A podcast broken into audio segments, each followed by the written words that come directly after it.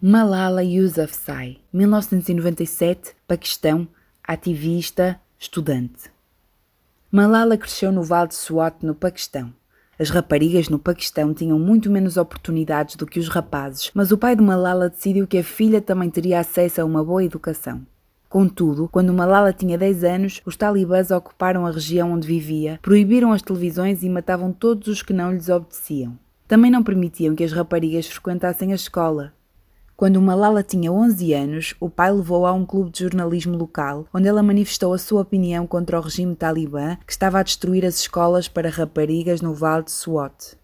Usando um nome diferente, Malala criou um blog onde escrevia sobre a vida sob o domínio talibã. Quando tinha 14 anos, o exército paquistanês expulsou os talibãs.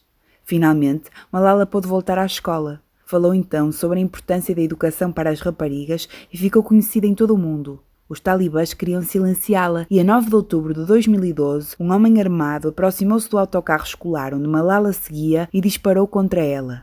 Malala foi transportada de avião para um hospital no Reino Unido. Meses de tratamento depois, pôde finalmente sair do hospital.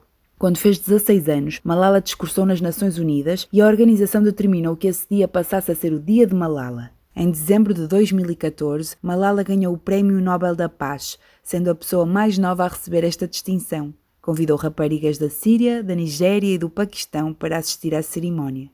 Malala prosseguiu os seus estudos e conseguiu entrar em Oxford, uma das melhores universidades do mundo. Continua a lutar pelo direito à educação das raparigas em todo o mundo. Malala celebrou o seu 18º aniversário com a inauguração de uma escola secundária para refugiadas sírias no Vale de Beca, no Líbano.